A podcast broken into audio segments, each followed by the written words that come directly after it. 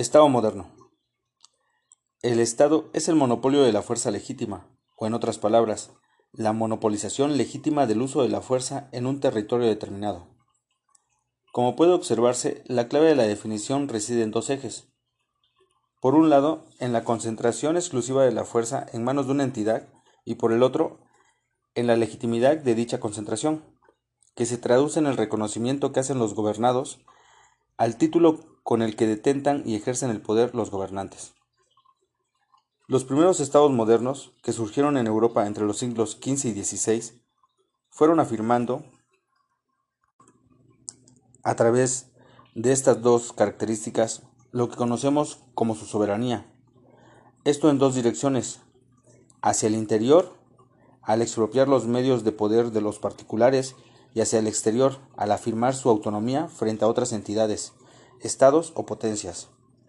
Y ello supuso un arduo proceso político y, en paralelo, un complejo desarrollo jurídico y administrativo. Para decirlo en palabras del jurista Luigi Ferrajoli, la soberanía es el concepto, al mismo tiempo jurídico y político, en torno al cual se condensan todos los problemas y las aporías de la teoría positivista del derecho y del Estado.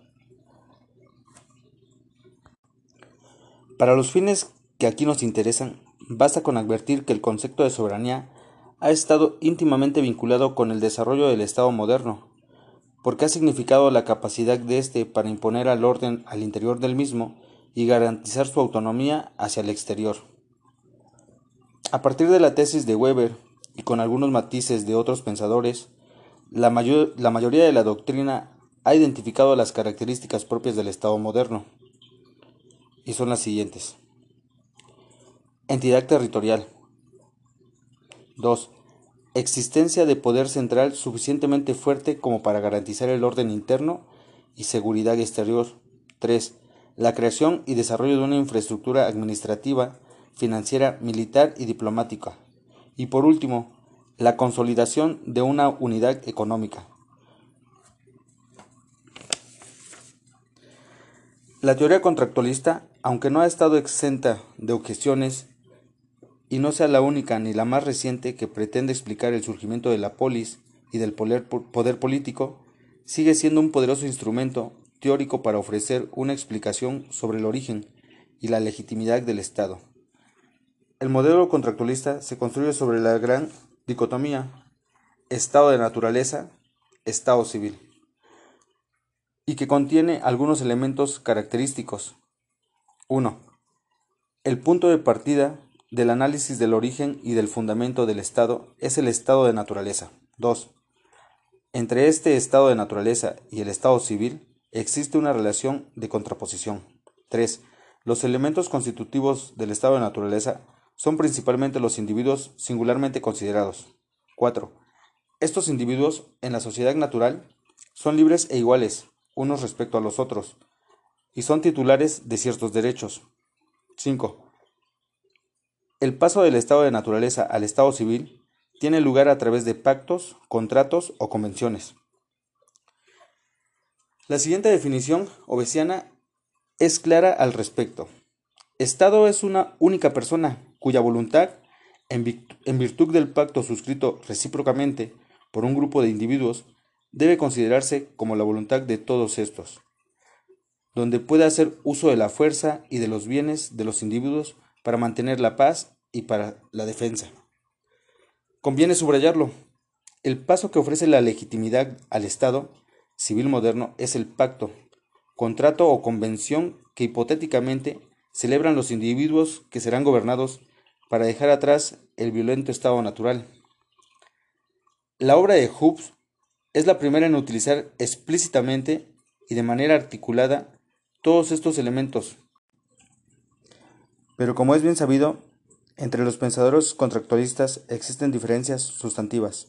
Sin embargo, entre las tesis que todos ellos comparten, destaca precisamente la idea de que el fundamento de legitimidad del poder político es el consenso de los individuos.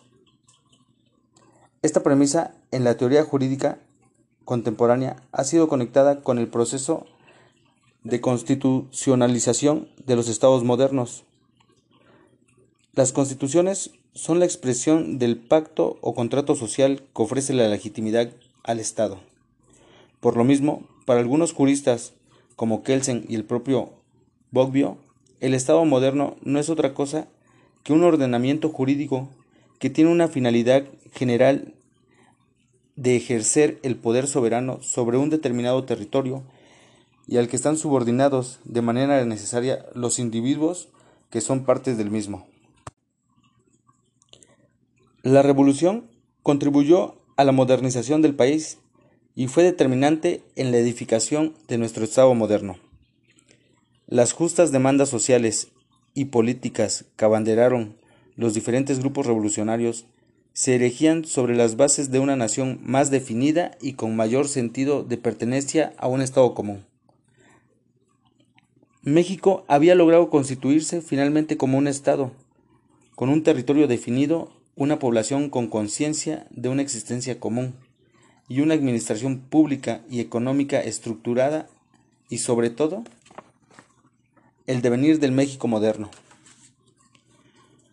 Por último, no parece exagerado sostener que la situación social del país, al menos por ahora, es la causa principal de la crisis de la legitimidad que enfrentan las autoridades y las instituciones mexicanas, desde las policías hasta los jueces, pasando por el presidente y los legisladores.